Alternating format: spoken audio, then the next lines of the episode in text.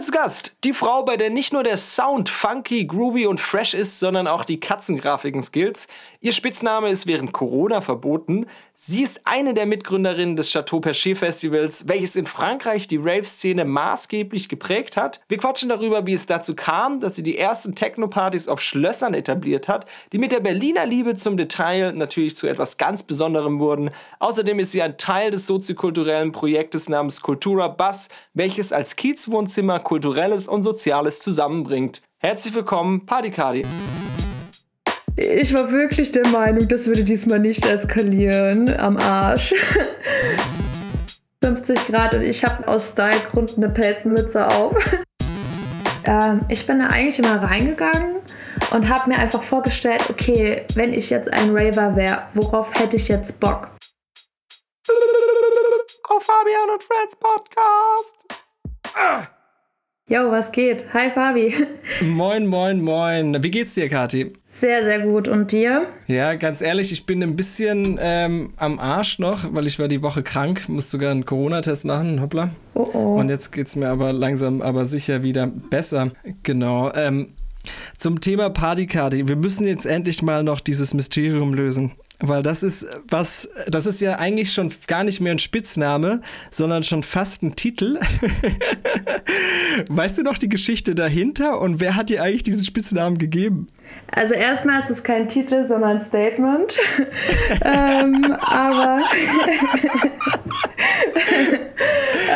tatsächlich äh, gab es damals einfach keine Party, die ohne Kati gut war. Also kann ich mir nicht vorstellen, dass es das gab.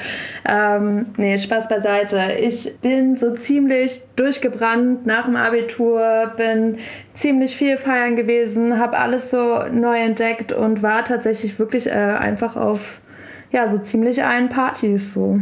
Und wer mir den äh, Spitznamen gegeben hat, ich weiß es gar nicht mehr, aber ich vermute fast, es war Tronja.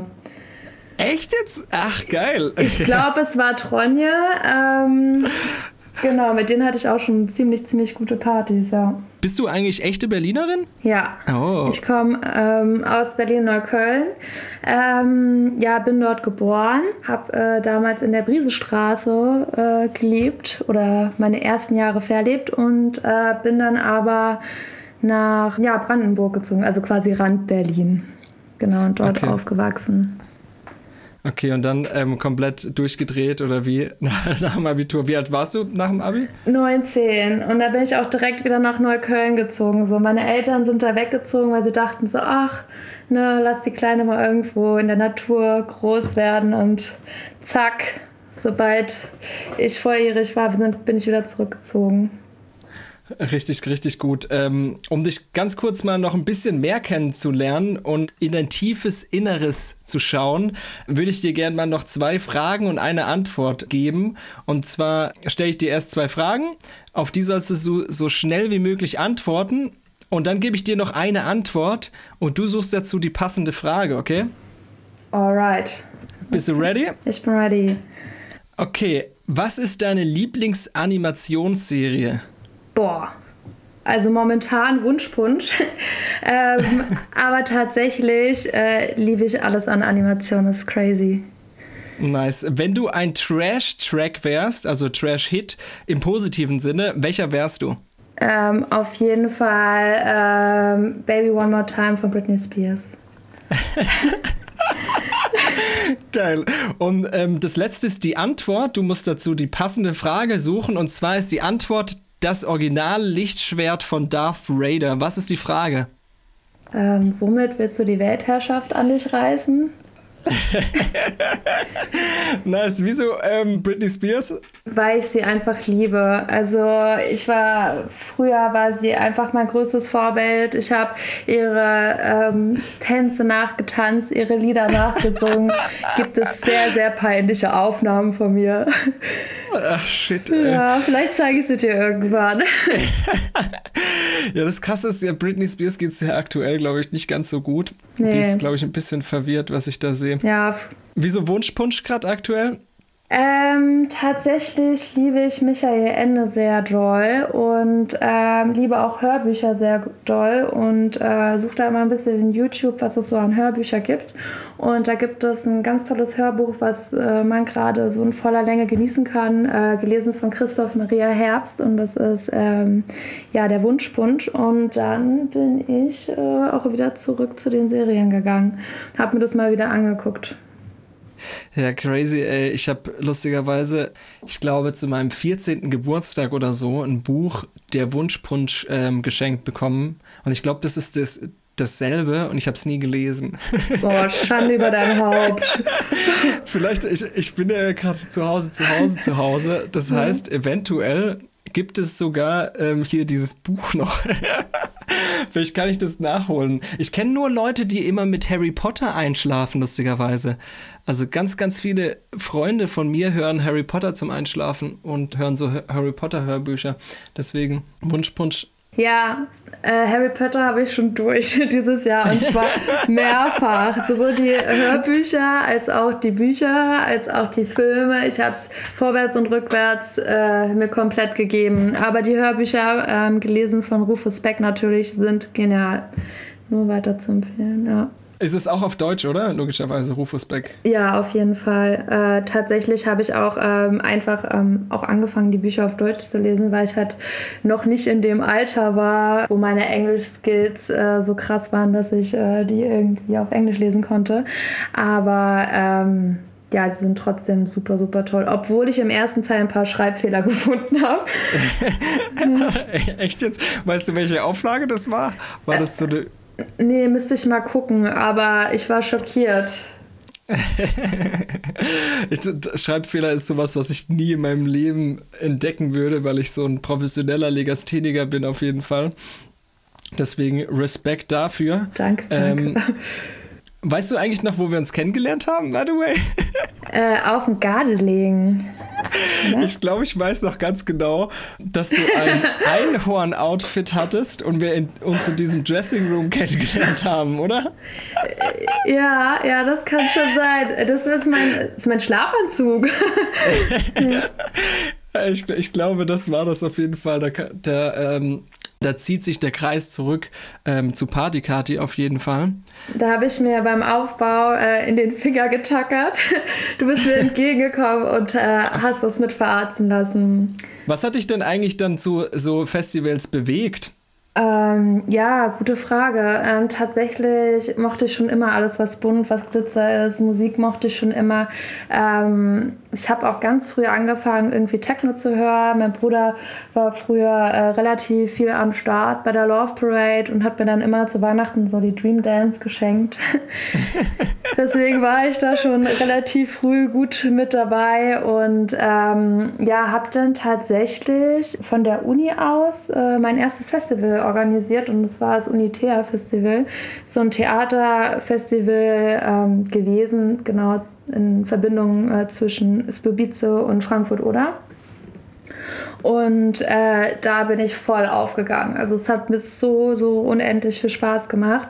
Und ja, dann Genau, habe ich ja dann eigentlich schon äh, direkt damit angefangen. Also ein halbes Jahr später bin ich ja dann nach Frankreich gegangen, habe dort Festivals organisiert, dann äh, auch in, in Berlin ganz viel geholfen oder generell auch in Deutschland, auch beim Gardelegen. Es macht einfach Spaß und die Connection zu den Leuten, die man aufbaut während des Aufbaus und Abbaus, ist einfach so intensiv. Wie alt warst du denn damals, als du dieses Festival, dein allererstes da gemacht hast von der Uni aus? Ähm, da müsste ich 20 gewesen sein. Das ist schon ein bisschen her. ja. Ja, dann gab es in Frankreich auf jeden Fall diese Frankreich-Phase. Du sagst ja, im Vorgespräch hast du schon gesagt, dass du drei Jahre in Frankreich gelebt hast, nachdem du nur zwei Wochen ähm, da sein wolltest. Was hat dich denn da behalten? Ja, tatsächlich äh, ist es so äh, eine Geschichte irgendwo zwischen Liebe und Leidenschaft. Ne? Ich habe äh, ganz klar dort auch jemanden kennengelernt und auch Klassiker. Ja, super äh, viele tolle Leute kennengelernt und ähm, bin dann rübergegangen. Wir haben diese Idee gefasst, ähm, irgendwie ein, ein, Festival zu machen. Ich habe überlegt, ja, wie kann ich das irgendwie mit der Uni vereinbaren? Äh, da habe ich mir vorher noch Gedanken drüber gemacht. Ne? und ähm, ja, habe dann gedacht, okay, ich muss eh ein Auslandssemester machen und äh, muss eh ein Auslandspraktikum machen. Also warum denn nicht in Frankreich und warum denn nicht ein Festival dort machen? Und wir waren tatsächlich da auch die Ersten, die irgendwie so mega fasziniert waren von den Schlössern Frankreichs und dort dann auch wirklich ein Festival machen wollten und dann auch gemacht haben. Und ja, das ist dann alles äh, quasi in der Zeit passiert, wo ich eigentlich nur zwei Wochen hin wollte. dann waren wir schon äh, Schlösser besuchen und wirklich am Konzepte schreiben, Namen überleben. Da bin ich zurückgekommen, habe einfach nur meine Sachen gepackt und bin wieder zurück. War das denn schwer, so ein Schloss für sich zu gewinnen? Das war richtig krank schwer, ja. Also wir mussten so, so, so viele Konzepte schreiben und äh, tatsächlich auch für jedes Schloss unterschiedliche Konzepte. Also vor allen Dingen, wenn du noch nicht bekannt äh, bist oder noch nie ein Festival in einem Schloss gemacht hast, äh, ist es sehr, sehr schwierig. Bei uns äh, sind wirklich alle Schlösser nach und nach abgesprungen und dann so drei, zwei Monate vor dem eigentlichen Festival haben wir dann endlich ein Schloss gefunden. Also es war super, super knapp und konnten das dann letztendlich im Château de Chazeron machen. Und das war schon echt auch eine legendäre Party, muss man auch mal sagen. nice, aber was habt ihr denen dann erzählt, dass es geklappt hat? Oder hat es einfach nach dem hundertsten Mal bei irgendjemand geklappt? Oder was habt ihr da was anderes gemacht im Approach? Ähm, für die nächsten Male oder bei der ersten Edition? Bei der ersten Edition, die schwere. Da haben wir tatsächlich einfach super viele Bewerbungen geschrieben und irgendwann haben wir dann dieses äh, Chateau gefunden und äh, die Schlossbesitzerin war super cool und wir haben mit der gegessen, haben der alles erzählt. Die war auch sehr, sehr cool. Hat auch so äh, Techno-Musik auf jeden Fall auch gut gefeiert. Die hatte so, die war schon ein bisschen älter und die hatte so einen relativ jungen Freund, der halt in so einem mega knallroten Auto angedüst kam äh, mit so einer dicken Bulldogge und einfach richtig fancy angezogen war. Also die waren schon auf jeden Fall ein richtig stylisches Pärchen und. Ja, haben immerhin ein Schloss gehabt, oder? Ja, so also, krass. ja. Ich habe ich hab mal vor kurzem sogar gehört, dass in Frankreich gerade sehr, sehr viele Burgen verkauft wurden, weil die, glaube ich, ziemlich schwer. Also, ich, ich, weiß nicht, was der Unterschied zwischen einer Burg und, einer, und einem Schloss ist, übrigens, by the way, weil ich dumm bin. Aber, an, aber ich habe vor kurzem gehört, dass viele, viele Schlösser, ähm, nee, viele, viele Burgen in Frankreich ähm, anscheinend relativ billig abzugeben sind, weil man da so ein ganzes, ähm, wie sagt man, eine ganze Entourage braucht, um das ähm, gescheit zu managen und anscheinend das super schwierig ist. Ja, schwierig und auch teuer vor allen Dingen. Also das wäre jetzt immer noch mein allergrößter Traum, irgendwie ein eigenes Schloss für mich zu haben. Was heißt für dich? Was willst du damit machen? Ja, für mich und meine Untertanen. Nein. Spaß. Strich. äh, nee, äh, tatsächlich äh, wäre es auf jeden Fall total der Traum. Es ist halt immer ein bisschen kalt im Schloss, das muss man ja schon einfach sagen. Mm, aber dort zu leben äh, ist, ist mega. Ich habe ja bestimmt insgesamt in meinem Leben schon über ein halbes Jahr in den verschiedensten Schlössern gelebt. Einfach durch den Aufbau, durch den Abbau. Und ich muss sagen, das schönste Schloss war Château de Bussy. Das war unsere zweite Edition und das war äh, richtig verträumt eingerichtet. Magst du mir ganz bisschen geografisch einen Hint geben, wo sich das in Frankreich befindet? Ich habe nämlich überhaupt gar keine Ahnung, wo, die, wo diese Schlösser stehen würden. Äh, tatsächlich war das in Auvergne, das äh, in der Nähe von Clermont-Ferrand. Und ähm, ja, also quasi im Herzen Frankreichs, umgeben von Vulkanen und unglaublich schöner Landschaft. Ähm, viele Schlösser waren auch einfach sehr hoch gelegen. Das heißt, dort ist ein wahnsinnig schöner Ausblick da über die Landschaft, über die Vulkane und äh, natürlich auch schöne Sonnenuntergänge und Aufgänge. Genau. Nice. Welches Konzept hat dir da am besten gefallen bei euren Ide Editions, Editions. Auditions. Auditions. Ja. Ähm, ja, gute Frage. Also wir haben ja für jedes Schloss ein anderes Konzept gehabt. Äh, viele Konzepte wurden radikal gesprengt vom La Commission äh, Sécurité. Also genau, die Abnahme war nicht immer ganz so leicht. Wir mussten bei einer Edition die kompletten Floors von drin nach draußen verlegen und ja, also es war schon ziemlich, ziemlich schwierig, äh, teilweise das durchzusetzen. Aber meine Lieblingsedition oder das Lieblingskonzept war das mit äh, Luftschloss äh, bei der zweiten Edition, glaube ich. Ich glaube, das ist, äh, das ist meistens so, dass die ersten Editionen von Festivals immer noch die geilsten sind, weil alles noch so neu ist. Ja, vor allem wahrscheinlich, wenn man in der Organisation selber ist, oder? Mhm, genau. Da hatten wir zum Beispiel einen Floor, der hieß La Terrasse und das war so eine Terrasse am Schloss quasi dran und du konntest über die ganzen Landschaften gucken, ja. nice. Genau, und das Geile war, äh, der Schlossbesitzer, Herr Düdli, ähm, war übrigens ähm, auch ein Schweizer, super cooler Typ. Und der hatte irgendwie einen super coolen Kontakt zu äh, ja, einer Champagnerfirma. Und wir haben dafür, weiß nicht, umgerechnet, glaube ich, 7 Euro pro Flasche Champagner bekommen. Das heißt, wir haben echt den ganzen Tag Champagner getrunken. nice, living the dream. Ja, ey. living the dream. Richtig geil. Ja, das war echt toll.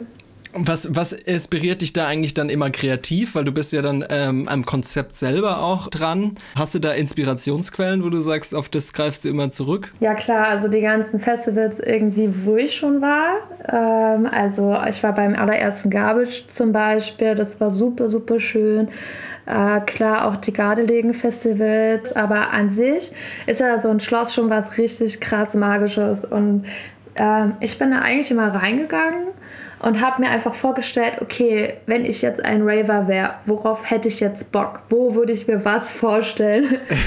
und dann äh, ja, bin ich da quasi rumgegeistert und habe dann mir die Spaces ausgesucht, aber tatsächlich ähm, habe ich die dann eigentlich eher Cruise zugeordnet, wo ich wusste, okay, ey, die machen das auf jeden Fall ja, die eh auch auf anderen Festivals so Stages gemacht haben, die machen das genauso, ähm, wie ich es haben wollen würde, also wie ich es mir quasi vorstellen würde, aber habe ihnen da eigentlich auch immer komplett freie Hand gelassen in dem, was sie tun. Ähm, was ich nie mochte, ist irgendwie Künstler einzuschränken und zu sagen, okay, du musst jetzt dieses Motto verfolgen oder das oder jenes, weil ähm, ich kenne das ja selber, dass man dann halt dann schon, dass es schon irgendwie einschränkt. Man denkt immer, man grenzt es dann ein und es ist leichter irgendwie was zu schaffen, aber gar nicht finde ich zum Beispiel. Das heißt, es gab dann ein Grobkonzept für die Cruise. Ich glaube, Fernab war ähm, an der zweiten Edition, glaube ich, auch da, oder? Mhm. Ja, Fernab war bei der dritten Edition auf jeden Fall am Start. Ach, okay. Genau, bei ja, Chateau de Ravel. Die hatten da auch wirklich eine unglaublich schöne Stage gebaut. Und Wie werden die dann eingeschränkt? Also kriegen die dann ein, ein, ein übergeordnetes Motto oder, ähm, oder wie kann ich mir das vorstellen? Nee, also jede Stage an sich hat ja so ihre eigenen Vorzüge. Also bei Fernab zum Beispiel hatte man äh, wieder mal einen wunderschönen Blick von dem Schloss herunter ähm, und die haben dann einfach äh, das DJ-Pult gebaut und quasi in dem DJ-Pult äh, so einen riesengroßen Schnörkelrahmen halt äh, quasi hingebaut und daran so immens große Flügel, sodass es ähm, einfach aussah, als wäre dieses Bild, weil es ja gleichzeitig irgendwie die Aussicht ähm, als wäre das halt ein gemaltes Bild. Und dann waren halt die DJs dort zu sehen. Es war wunderschön. Dann natürlich auch viel mit Tüchern. Also jeder Space hat so seine eigenen Vorzüge gehabt. Da war zum Beispiel auch dann äh, so ein kleiner Brunnen in der Nähe und so ein kleines Waldstück wo man es noch so ein bisschen mehr cozy machen konnte. Wir hatten da zum Beispiel auch den äh, Burgkeller, wo äh, wir so ein bisschen Bondage und so Sachen rein äh, gemacht haben. Das bietet sich auf jeden Fall an. genau, dann gab es die Kirche, ähm, die Schlosskirche, da wurde drin tätowiert. Da haben wir so ein Tätowierer-Kollektiv auch reingemacht. Und ja, also so hat jede Stage irgendwie seine Vorzüge und natürlich auch ähm, irgendwie Eingrenzungen, was den Platz angeht und was ja, man, man halt auch machen kann. Also du kannst natürlich nicht irgendwie eine Schlosswand reinbohren. Ich glaube halt auch, dieses ganze Sicherheitskonzept ist wahrscheinlich auch super schwierig, was dann Floors angeht, oder? Ja, richtig. Also Ähm, also wir haben so viel Stress gehabt. Ähm, ja, das ist halt in Frankreich schon nicht so, ähm, ja, so normal gewesen, dass man irgendwie Festivals irgendwo macht. Mhm. Also außer diese großen Festivals wie das Weather Festival. Ähm, also es war, waren, die Leute waren sehr konservativ und äh, sehr engstirnig. So, wir hatten teilweise auch äh, Anwohner, die, die meinten, Techno äh, verkörpert den Teufel so. Ähm, es war schon, ja, wäre schon sehr schwierig. Wir hatten zum Beispiel auch bei ähm, Chateau de Ravel, haben die Girls ja auch kein, kein BH getragen und sind da dann halt, ne, ey, es war, war so warm und generell, ne, jetzt ist das halt so super normal. Ähm, aber in Frankreich, dort so mitten auf dem Dorf, war das nicht so normal. Und da gab es dann halt auch wirklich Anweisungen. Aber wir haben das eigentlich so gut es geht ignoriert. Und äh, das hat dann eher so eine Kettenreaktion ne, ausgelöst. Keiner hat mehr BH getragen. Äh, war in, in dem Sinne auch super angenehm. Aber ja, es hat tatsächlich auch ein bisschen ja, was wichtig. an der Meinung von den Leuten geändert. Also zum Schluss ähm, waren die total cool damit. Also die Schlossleute Leute und Free the Nipple. Free the Nipple. All the way. Ähm, das heißt, du bist ja auf diesen Festivals schon relativ viel unterwegs gewesen, hast selber ein, zwei veranstaltet, ähm, organisiert. Wann hast du denn den Entschluss getroffen, auch selber aufzulegen? Weil das war ja nicht von Anfang an der Fall, oder? Nee, Mann. Und im Nachhinein denke ich mir so, Mist, hättest du es doch mal schon früher gemacht. Tatsächlich äh, bin ich super, super, super musikbegeistert, schon immer gewesen und äh, habe auch Instrumente und alles gespielt und hätte eigentlich mega Bock gehabt, nur mit der Festivalorganisation schaffst du das einfach nicht. Ich habe äh, einmal probiert, äh, wann habe ich denn angefangen? Ich glaube, war ich, weiß ich nicht, 24 habe ich angefangen. Genau, aber dann einfach so ein bisschen rumzuprobieren, weil ich habe dann äh, mal probiert, zum Beispiel von Britney Spears Toxic langsam zu spielen. Das heißt, ich noch so auf 80 BPM. Es war wahnsinnig gut, weil äh, klar hatte ich irgendwie Tractor, die äh, ne, Probeversion und dann kannst du einmal eine halbe Stunde rumprobieren. Ja, und dann hat mich das eigentlich relativ schnell gecatcht. Und als ich dann nach äh, Berlin wieder zurückgegangen bin, bin ich dem total verfallen. Wann bist du dann wieder nach Berlin zurückgegangen? Wann war das? Äh, pff, lass mich mal kurz rechnen. Das müsste 2016, 16, 17 gewesen sein, genau. Du hast ja dann dich auf Kataya ähm, geeinigt, oder? Also Kataya ist dein Künstlername, richtig? Ist korrekt. Findet man dich wahrscheinlich auch auf äh, den sozialen Medien sowie Soundcloud unter dem Namen, richtig? Korrekt. nice, packe ich auf jeden Fall mal in die Show Notes. Dann gibt es aber noch dieses Duo. Also, ihr, du hast ja ein DJ-Duo mit dem Namen Shirkaya, richtig? Korrekt. Nice, erzähl mal ein bisschen darüber. Äh, ja, prinzipiell ist es, sind es ja zwei verschiedene Paar Schuhe. Also irgendwie mit Kataya spiele ich halt gern so funky, groovy, manchmal auch so ein bisschen Downtempo-Sachen, ne? aber alles so mehr so Good Vibes. Mhm. Und ich habe äh, vor gut einem Jahr und ein bisschen länger habe ich Jule kennengelernt, also Shirley Shot. Und das war so wie Liebe auf den ersten Blick. Wir haben uns super gut verstanden. Wir haben ähm, also freundschaftliche Liebe, aber wir haben uns super gut verstanden. Wir haben ja auch dieselbe Musik irgendwie geteilt, aber sie ist halt sehr technoid. Also ihr Sound ist sehr technoid und das ist ja eigentlich nicht das, was ich gerade so äh, mache. Aber wo wir uns getroffen haben in der Mitte war bei Dark Disco so und ja, dann haben wir mal probiert, so ein bisschen zusammen aufzulegen und das hat so krass gut funktioniert waren total beflügelt danach und äh, seither machen wir das halt regelmäßig. Und die Sounds passen echt gut zusammen, weil Dark Disco geht ja, kann ja entweder so in so eine funkige Synthi-Disco-Schiene gehen oder halt auch tatsächlich ein bisschen technoider sein. Und wir treffen uns da genau in der Mitte. Und äh, seither äh, sind wir Shokaya, also quasi aus Shirley Shot und Kataya. Habe ich auf jeden Fall auch schon reingehört, ist auf jeden Fall richtig fett. Gibt es denn da ähm, Musiker, die dich persönlich stark beeinflusst haben? Äh, jetzt bei Kataya oder Shirkaya?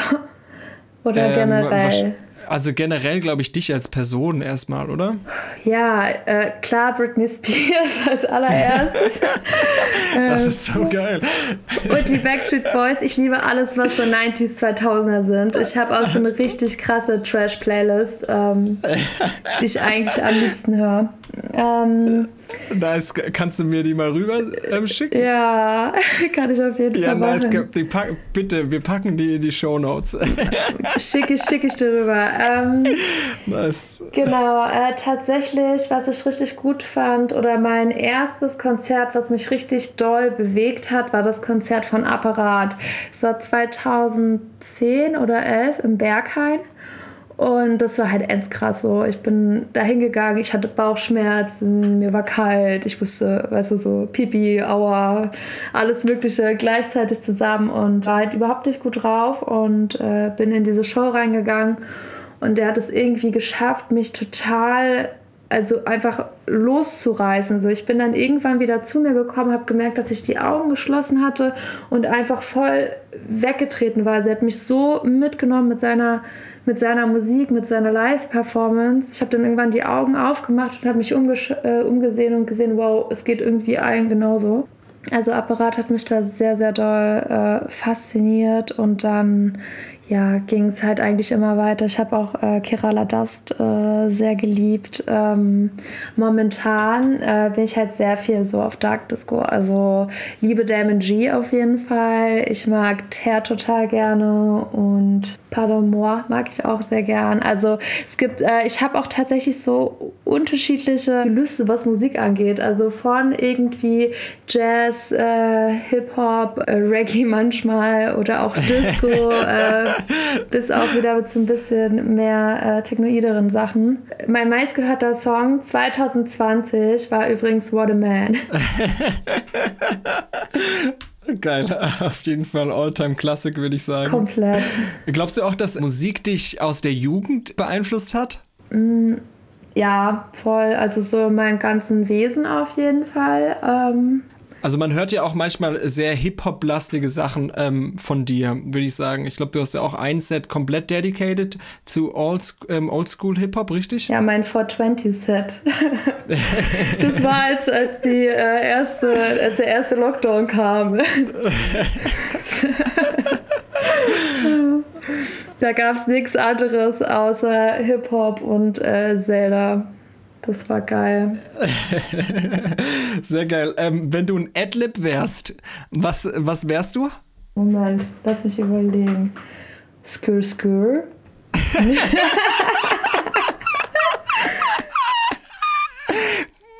Ich dachte, vielleicht hast du so ein, ähm, so ein Adlib, der dich gut beschreibt. Mir ist vor kurzem nämlich aufgefallen, dass Fu, Fu, Fu ziemlich geil zu mir passt, würde ich sagen. Also ratatatatata. Sowas genau. vielleicht. Ja, richtig, richtig gut. Ähm, oh je. Nice. Ich sehe auf jeden Fall, dass du öfters in Radioshows ähm, auflegst. Ähm, wie kommst du dazu, dass du da vor kurzem auch in einer mexikanischen Radioshow, beziehungsweise nicht mexikanisch, lateinamerikanischen Radioshow aufgelegt hast? Äh, gute Frage. Ähm, tatsächlich war ich ja auch schon in Kolumbien und habe da ein paar Shows gespielt. Also hatte da auch irgendwie letztes Jahr, vorletztes Jahr eine Tour. Mm. Und ich denke, dadurch irgendwie, durch die Connection, äh, sind ihr da auf mich aufmerksam geworden. Und ähm, ja, haben mich dann einfach angefragt. Dieses Jahr leider kein Lateinamerika. Ähm, hast du vor, nächstes Jahr wieder zu gehen? Äh, auf jeden Fall. Also nächstes Jahr vielleicht nicht direkt, ähm, aber 2022 definitiv. Ich habe so Bock auf Reisen. ähm, ich war vor zwei Jahren, also ich war schon mal in Amerika, ich war äh, irgendwie ja schon im europäischen Ausland, aber ich war vor zwei Jahren das erste Mal reisen in äh, Kolumbien und Peru und es war eine unglaubliche Erfahrung. Es hat mich unglaublich weitergebracht, ähm, auch andere Kulturen kennenzulernen, äh, da auch einfach zu spielen und aufzulegen und mit dem Party zu machen. Das war einfach äh, wirklich nur äh, geil und ähm, ich habe auf jeden Fall richtig Bock, wieder zu reisen. Auf jeden Fall steht Mexiko auf meiner, auf meiner Liste und tatsächlich auch so Argentinien, Brasilien, so die Ecke, da hatte ich auch richtig Bock drauf. Hast du einen Lieblingsgig, den du mal gespielt hast, wo du sagst, okay, der fällt mir immer wieder ein? Ich muss sagen, einer meiner Lieblingsgigs äh, war auf jeden Fall im Mensch Meier Back to Back mit Katka. da hatte ich einen äh, kompletten äh, Gig äh, und Feiermarathon hinter mir. Ich hatte da nämlich ähm, den Samstag Geburtstag und habe schon Freitag reingefeiert ähm, und wollte eigentlich ruhig machen. Und da habe ich aber ähm, Hip-Hop aufgelegt, weil zu äh, speziellen Partys lege ich auch gern mal Hip-Hop auf und Trash. Und ich war wirklich der Meinung, das würde diesmal nicht eskalieren am Arsch. es ist komplett eskaliert. Ich bin äh, mit dem kränkesten Kater irgendwie Samstag Nachmittag aufgewacht und musste dann aber in die Bucht und habe da die Brücke eröffnet. Das war auf jeden Fall auch eine heftige Angelegenheit. Da habe ich angefangen zu spielen und kennst du diese Momente, wo du so da verkatert bist, draußen scheint die Sonne, du hast keine Ibuprofen zu Hause, aber du hast einfach nur Angst rauszugehen, weil du es nicht, du schaffst es nicht. und da habe ich so gefühlt irgendwie drei Liter Tee getrunken, bin dann in die Bucht gegangen, habe mir erstmal eine Mate bestellt. So. Leute haben mich auch angeguckt und dann habe ich angefangen zu spielen und dann kamen die Leute zu mir, er kannst mal ein bisschen lauter machen. Und ich dachte so, oh Leute, ey, übertreibt es einfach nicht. das ging dann aber doch irgendwie nach einer Mate, ein, zwei Bierchen ging das dann auch wieder klar. Und dann, äh, ja, habe ich dann quasi mit Katka das Closing am Sonntag im Mensch Meier gespielt und das war richtig, richtig geil. Da da war ich einfach, da war ich echt einfach auch schon ein bisschen durch. Sowas. Ja, langes Wochenende auf jeden Fall. Ja, richtig geiler Flow. So, und ähm, den anderen Gig, den ich auch sehr, sehr äh, gerne mochte, war auf jeden Fall auch mit Shirley äh, im Mensch Meier auf dem Main Floor. Das war auch richtig geil. Also die Anlage war einfach nur krass so. Ähm, und ich habe ähm, dieses Jahr in, im Februar habe ich in Frankreich gespielt. Ähm, und das war auch richtig krass. Die Leute haben wirklich äh, so richtig herzhaft geschrien und äh, während meiner Performance war auch noch so eine äh, Drag Queen Show, was einfach die, die Stimmung so krass angeheizt hat. Und hat sich auf jeden Fall sehr, sehr geil an. Ja, es war richtig, ähm, richtige Eskalation auf dem Dancefloor. Es war richtig fett. Nice, wo war das in Frankreich? Äh, boah, irgendwo in einem kleinen Kaff in der Nähe von Clermont-Ferrand. Geil. Ja. ähm, Im Februar war die Welt noch in Ordnung. Wie hast du denn das Jahr 2020 allgemein erlebt? Oh. Oh, erstmal war ich total traurig, weil ich hätte dieses Jahr auf der Fusion gespielt in der Räuberhöhle und das war so ein Lebenstraum von mir. Und äh, das ist natürlich, also ich hatte immer noch die Hoffnung, dass es irgendwie funktionieren könnte. Und im Endeffekt ist es weggefallen, weil äh, die jetzt gesagt haben, ja, drinne geht halt nicht, ne? auch nicht für nächstes Jahr. Und das war sehr traurig für mich. Aber tatsächlich ähm, habe ich die Zeit auch ganz gut genutzt. Also ich hatte jetzt schon mal wieder ein paar intensive Jahre sozusagen hinter mir. Viele Festivalsommer, so unglaublich schöne Sommer natürlich auch. Ähm, aber ich bin so ein bisschen runtergekommen. Also als äh, März der Lockdown ausgerufen wurde, haben wir uns die Nintendo Switch und Zelda Breath of the Wild geholt. Sehr geil. Es, so wie sich's gehört. Ich habe fast, also wir haben fast alle äh, 200 Schreine gemacht. Wir konnten nicht mehr aufhören, dieses Game zu spielen und haben da echt eine ruhige Kugel geschoben und das war eigentlich ziemlich schön. Ja, nice. Hast du denn Sachen für nächstes Jahr geplant? Ich meine, du hast ja auch ähm, verschiedenste Projekte. Da gab es noch den Bus, das ein ziemlich spannendes Thema ist. Da haben Kahn und ich mal noch kurz drüber gequatscht im ersten Podcast. Was steht denn für nächstes Jahr an, an Projekten? Hm. Beim Bus ist es so, äh, wir haben ja damals diese Crowdfunding-Kampagne gestartet, um diesen London Doppeldecker-Bus von 65 quasi wieder fit zu machen. Mhm. Und äh, tatsächlich ist es so, dass äh, wir jetzt auch das ganze Jahr gebraucht haben, dadurch, dass die Werkstatt dann auch in Kurzarbeit gegangen ist, die also nicht wirklich an unserem Bus weiterarbeiten konnten. Der Bus aber in der Werkstatt stand und dann ja wir trotzdem Miete zahlen mussten, haben wir das ganze Jahr genutzt und haben den Bus abgeschliffen und verspachtelt und äh, jetzt ist der eigentlich so gut wie fertig. Das heißt, ähm, Lower Deck äh, ist eine voll funktionierende Bar mit Schneidebrett, wollte ich jetzt sagen. Also so mit, mit, Schneidebrett. Schneidebrett auch. Mir fällt gerade das Wort dazu nicht ein. Tresen. genau. Mit Tresen. ja, ich hole mir ganz kurz noch am Schneidebrett ein Bier. ja, eine Zitrone. Ähm, und äh, oben ist jetzt das höhenverstellbare Cabrio-Dach drauf. Ne? Ähm, das heißt, du kannst es entweder ne, den Bus oben zumachen, du kannst es äh, aufklappen, dann ist es quasi an der Seite frei, aber oben regengeschützt. So eine äh, Hartplastikfolie. Oder du kannst es ganz abmachen.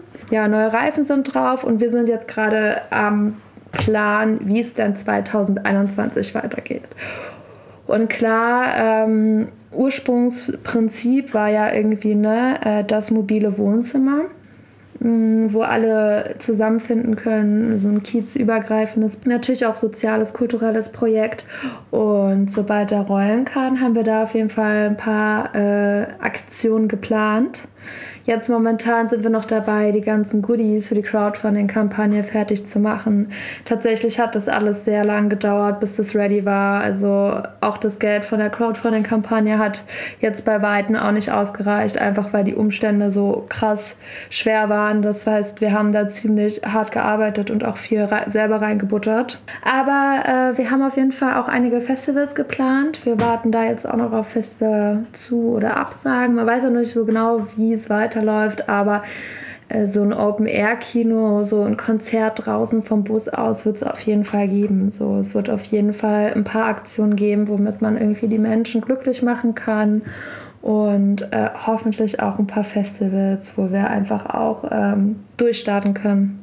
Apropos Festival, ähm, ich wollte dich eigentlich fragen, über welches Festival du am traurigsten bist, dass, dass es nicht stattgefunden hat, aber wahrscheinlich ist es die Fusion, ne? Oder gibt es da was anderes? Also so gig-technisch ist es auf jeden Fall die Fusion. Mein Festival, das Festival meines Herzens ist immer noch das Moin Moin. Mit der legendären Dorfdisco, der absolut geilste Trashfloor, den es gibt. ja. Das ist so geil. Ich letztes Jahr habe ich äh, das Closing da gespielt. Sechs Stunden, 50 Grad und ich habe äh, aus Style-Grund eine Pelzmütze auf. Sehr geil. Aber es war sehr, sehr, sehr geil. Also wirklich super, super schönes Festival. Also da bin ich wirklich sehr, sehr traurig drüber gewesen. Ja, aber ansonsten finde ich es auch nicht so schlimm, meinen Sommer irgendwie wieder runterzukommen. Ich hoffe natürlich, dass es irgendwie finanziell, dass es alle irgendwie schaffen. Na, das ist, glaube ich, ein großes Thema. Ja, ne? total. Und eigentlich muss sich da der Staat auch wirklich was einfallen lassen. Und ich hoffe, dass es irgendwie weitergeht, weil ne, ohne Musik wird es leise und ohne Kultur wird es leise. Aber ich bin der Meinung, dass man auf jeden Fall auch nicht die Hoffnung verlieren darf. Und ich glaube, der erste Rave nach Corona wird einfach nur legendär. Da werde ich mit Urlaub nehmen. Uh, nice. Ja, das Problem an so ähm, Festivalausfällen wie zum Beispiel der Fusion ist ja nicht mal nur, ähm, dass Leute nicht Party machen können. Das ist ja auf jeden Fall zweitrangig. Aber auf der Fusion zum Beispiel haben viele Kulturvereine ähm, die Fusion als Haupteinnahmequelle im Jahr um ihr ganzes Budget zusammenzukriegen, um ihre kulturelle ähm, oder soziales Projekt ähm, voranzutreiben. Und deswegen finde ich halt so einen Ausfall von so, ein, so, einem Festival halt extrem schädlich für Kultur. Total. Viele Sachen äh, sind einfach so nicht. Äh akzeptabel, also wie das äh, umgesetzt wurde. Deswegen meine ich auch, da muss sich der Staat wirklich was einfallen lassen. Also es ist halt wirklich super hart. Also ich bin da auch echt einfach ein bisschen auf die Fresse geflogen, sozusagen, weil äh, ich schon auch Anfang des Jahres zum Beispiel auch viel verdient habe über, also was heißt viel? In Berlin verdient man nie viel mit Auflegen, aber äh, schon irgendwie so ein bisschen, äh, ja, da auch verdient habe und jetzt im Endeffekt muss man sich wirklich einfach durchbeißen. Also ich mache auch äh, viele Promo-Jobs und so weiter und kämpfe mich da irgendwie durch und ich hoffe, dass die Leute einfach irgendwie durchhalten und äh, dass es nächstes Jahr irgendwie wieder möglich ist. Und was würdest du dir denn für nächstes Jahr wünschen? eine Impfung, dass ich eine sofort kriege. ähm, ja, ich denke mal, es wird jetzt nicht alles so sein wie jetzt irgendwie letztes Jahr, aber dass schon irgendwie auch ein bisschen mehr wieder Kultur und Musik gefördert wird. Das auf jeden Fall. Voll. Ähm, Jetzt warst du hier im Podcast und hast so ein bisschen einen Eindruck ähm, bekommen, wie das hier so abläuft. Welche Person fändest du denn besonders lustig, wenn die mal hier in diesem Podcast wäre? Am besten jemand, den ich auch so ein bisschen aus der Bubble kenne, wäre vielleicht super interessant. Ja, denn die Julia. Mm, die Frau Plenty meinst du? Ja, MC Plenty. nice, perfekt. Ja, die steht bei mir schon auf dem Zettel, lustigerweise. Dann muss ich mich auf jeden Fall mal bei dir melden. Ähm, möchtest du noch was loswerden, Kati? Leute, bleibt gesund, äh, bleibt zu Hause, hört Trash, trinkt äh, Glühwein und Eis, das ist nämlich auch geil. Und ja, macht euch ein äh, schönes restliches Jahr und probiert irgendwie die Zeit zu genießen. Wir sehen uns auf der nächsten Party.